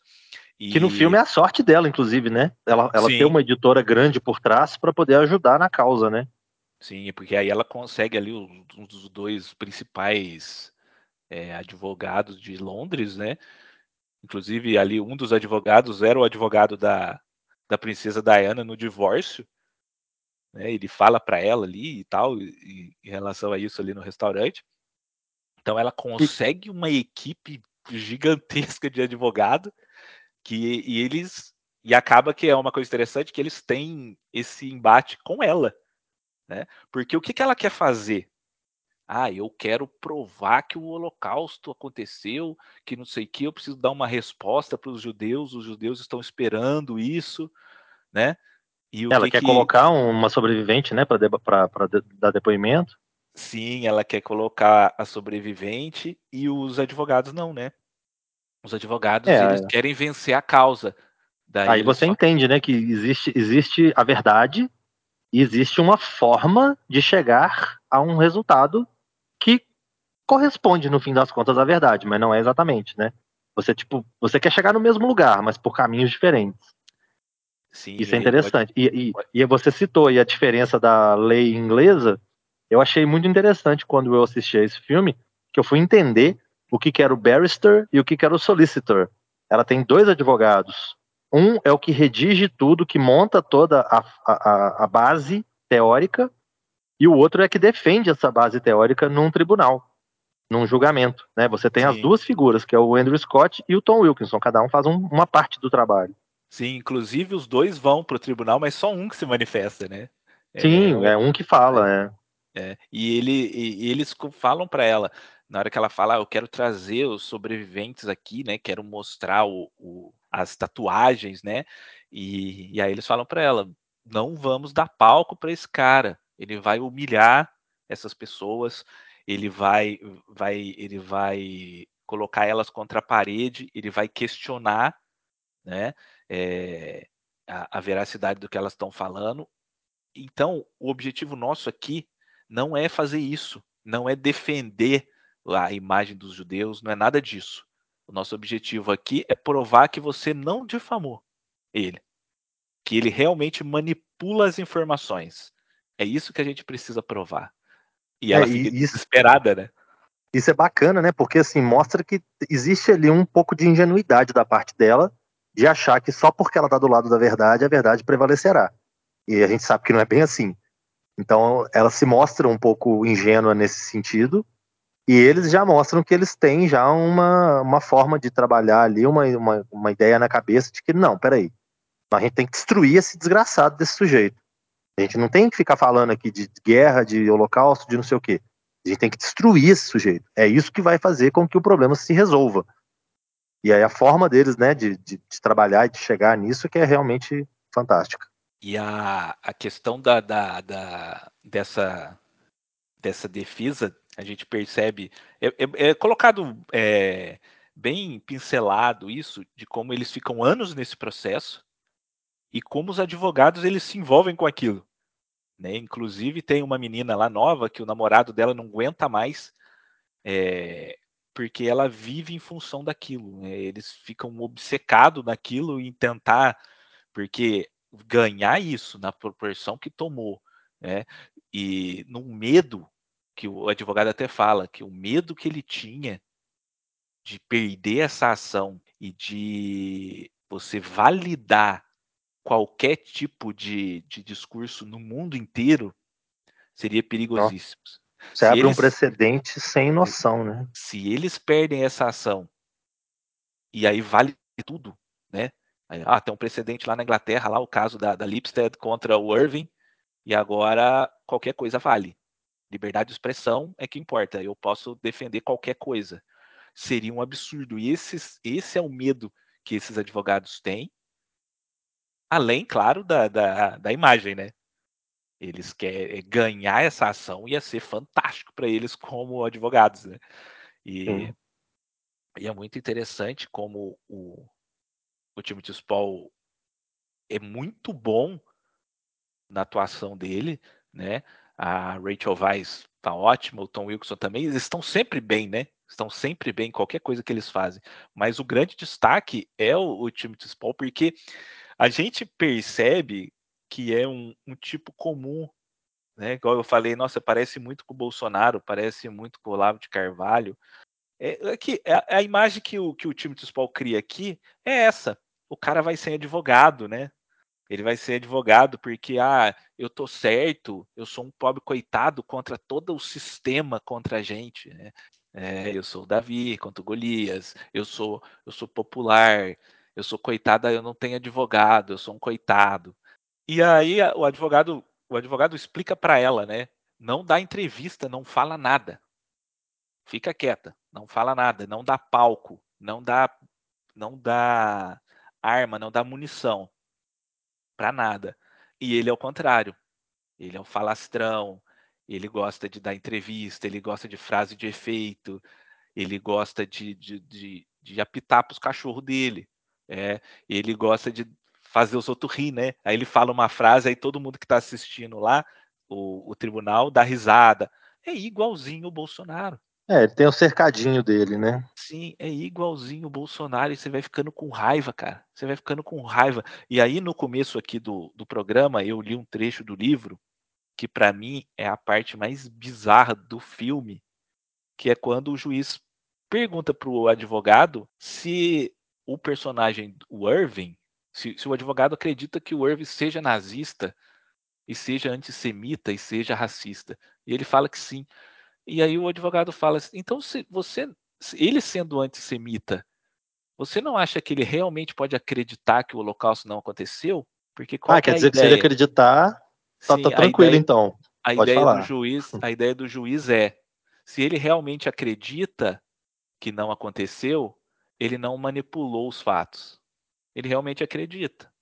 É, aí ele pode falar o que ele quiser. Maravilha. Sim. E aí então... ela estaria difamando ele realmente, porque ela falar que ele manipulou não é verdade. Cara, ah, que loucura. Na hora que ele falou isso, eu não acreditei. Porque a gente pensa, puta, isso aí aconteceu de verdade, né? Se fosse só um filme, beleza. Mas é. na hora que eu vi. É um filme ali, baseado num livro escrito pela realidade, né? Eu falei, meu Deus, não é possível, cara. Não tem como. Ou seja, se eu, se eu acredito que vacina causa problemas genéticos nas pessoas, eu posso falar isso com convicção, então, porque eu acredito, né? Exatamente. E, Marcelo, eu gostaria de trazer aqui agora a opinião da Lívia Assis, a socióloga, que assistiu o filme, ela gosta do filme. Vamos ouvir ela rapidinho.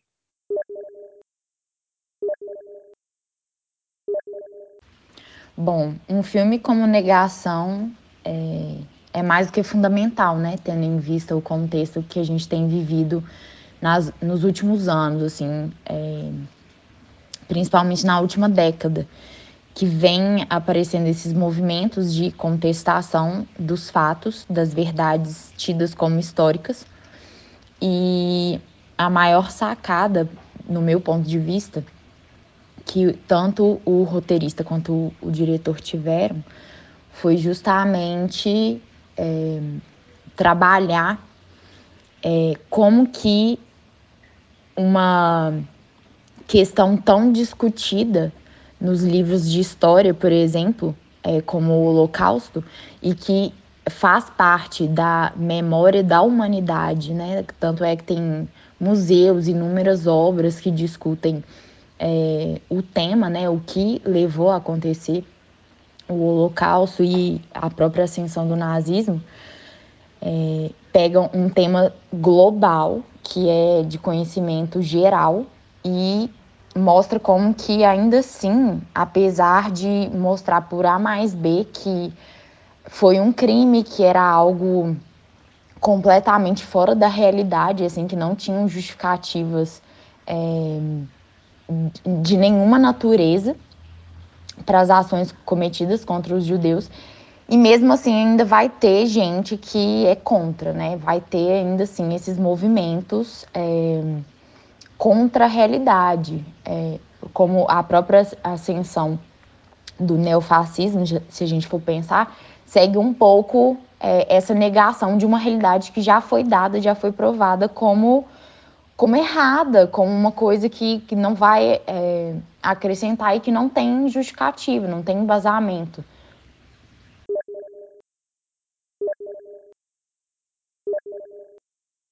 Bom, tá aí a opinião da Lívia Assis sobre o negação. Ela que é mestra em ciências sociais pela PUC, pela PUC Minas, é doutoranda em ciências sociais pela PUC e, e tá aí. É, é, o que, é o que ela falou, ô Marcelo. A, o, a questão é tão absurda, ela é tão absurda que a gente é, é um medo, né, cara? É um medo de, de que isso seja. Como é que eu vou dizer? Porque se a, gente pensar que isso sempre existiu, e eu acho que isso sempre existiu, né? É, eu não me lembro de. Não sei você, de criança, de adolescente, eu ter contato com gente defendendo nazismo. Eu não me lembro, sinceramente. Não, tem coisas que eram muito claro, né? Tipo assim, tem herói e tem vilão. Sim, exatamente. Só que assim, eu acho que sempre existiu. Né? A tua tia não virou nazista ontem. É, mas essas é... pessoas saíram do bueiro de uma hora para outra porque elas se sentiram respaldadas, né? Se sentiram respaldadas e as redes sociais fizeram essas pessoas se interligarem, né? Elas viram que elas não estavam sozinhas e isso vem ganhando força, vem ganhando força.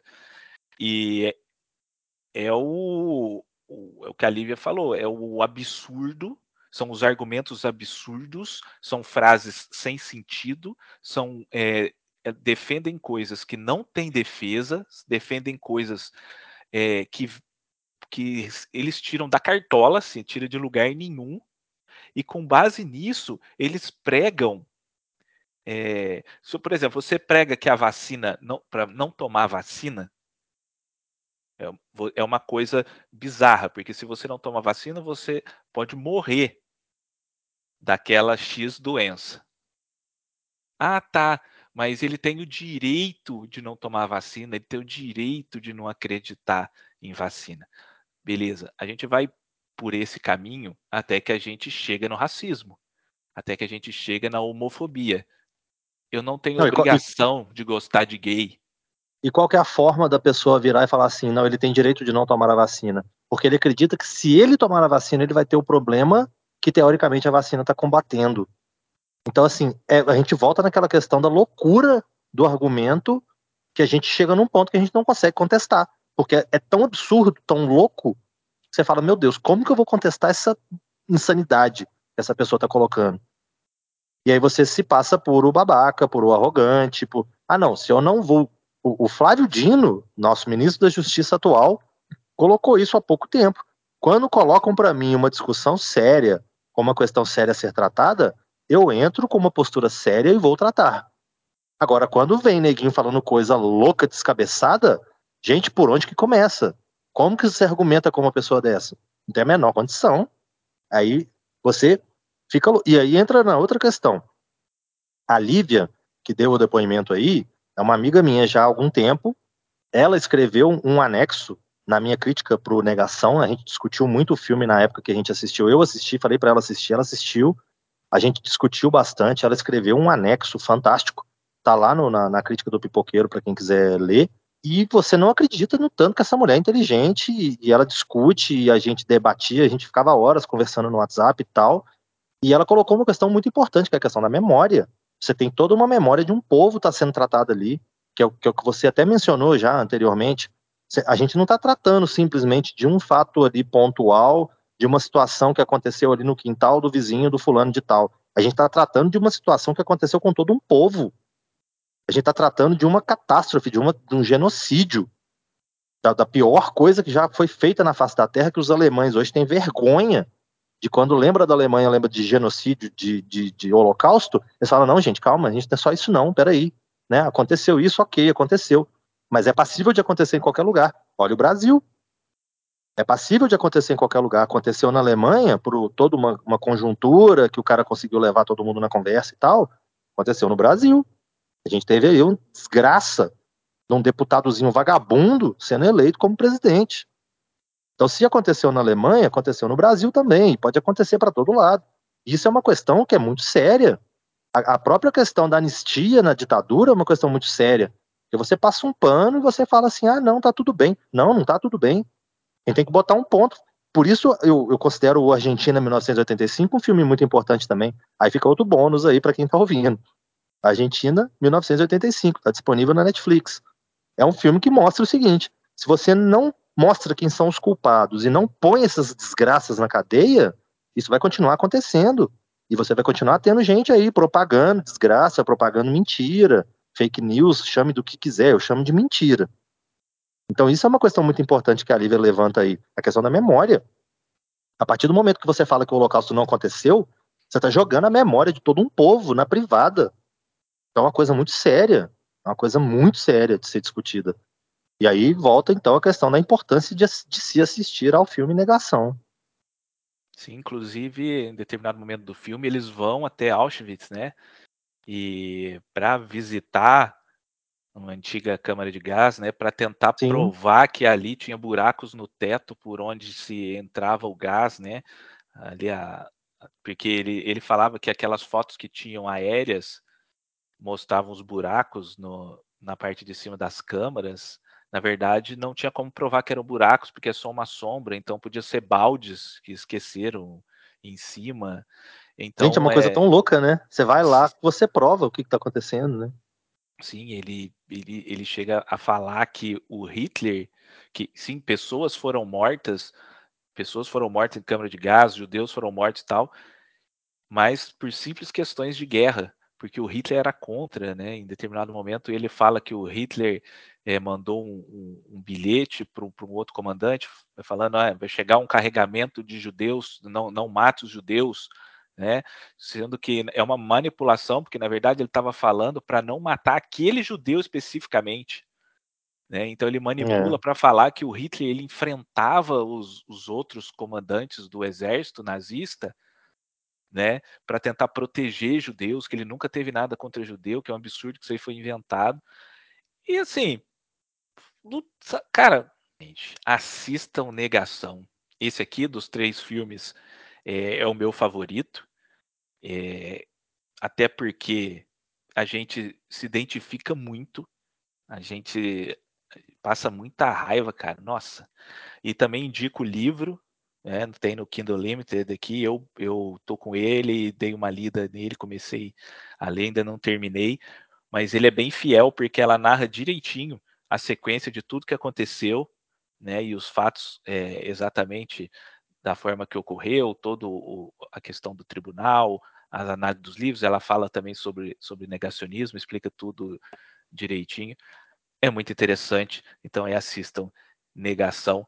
Marcelo Seabra, muito obrigado pela sua presença mais uma vez aqui no Veia Dramática. Todo quadro que a gente cria aqui tem que ter Marcelo Seabra, porque senão não está validado. A gente precisa do, da, sua, do seu, da sua assinatura, né, da sua validação aqui, para o quadro poder deslanchar. É isso. Então, muito obrigado. É, despeça aí dos nossos ouvintes. Deixa seus contatos aí do pipoqueiro, o endereço do seu bar, as redes sociais e tudo mais. Bom, primeiramente, muito obrigado né, pelo convite novamente e pela confiança, pelo debate, pela riqueza né, da, da discussão aqui. Eu acho que é muito legal você confiar o suficiente no seu convidado para você ter que ver os três filmes que ele está recomendando, né? Porque muitas vezes ele tira esses três filmes do sovaco, igual eu fiz. Então, acho que você ter que correr atrás e descobrir os filmes e analisar e tudo mais é uma experiência que para você deve ser bem interessante e assim você tem que confiar muito né, em, em quem que você está convidando. Então mais uma vez obrigado pelo convite e obrigado a você que está aí escutando né, essa conversa toda. Espero que a gente tenha aqui tido uma discussão rica o suficiente para justificar seu tempo e que a gente tenha dado aí algumas, né, além dos três, né, os outros bônus também que vêm juntos. Então a gente tenha dado aí algumas sugestões interessantes para você assistir a uns bons filmes. E acompanhe lá, né, o pipoqueiroceabra.com.br, tem as críticas todas que eu publico há 13 anos já. Tem 80 edições do programa do Pipoqueiro, falando de trilhas sonoras, de filmes e séries. E volta e meia tenho várias contribuições lá de pessoas que eu citei aqui, né, que a gente falou aqui, o próprio Carvalho de Mendonça é um, Graciela Paciência é outra, a Lívia Assis também já contribuiu. Então a gente tem aí várias contribuições bem interessantes, porque a gente constrói toda essa discussão em conjunto, né? A gente não faz nada sozinho no fim das contas. Então, obrigado para todo mundo que está aí e valeu, Carvalho. Ah, legal, abre é sempre uma honra te receber aqui no Veia Dramática. Quero agradecer também a Lívia Assis, a socióloga Lívia Assis, a escritora Graciela Paciência, pela contribuição. Você encontra elas aí nas, nas redes sociais. A Graciela Paciência está aí na, na, no Instagram e no, no Twitter. Encontra ela lá, chama ela lá para conversar, que ela é super gente boa, super acessível. Ela é escritora também. Procure aí o, o, livro dela, entre em contato com ela, você consegue comprar o livro dela autografado, Confissões uma Adolescente Grávida. É gente muito boa, porque aqui eu só recebo gente boa. É isso. É só gente de altíssimo nível e altíssimo gabarito. Tá certo? Esse foi o Precisamos Falar sobre Eles, número 2. E a gente volta com o 3, com o 4, com o 5. A gente vai tá sempre aí. Tá certo? Então, abraço, tchau!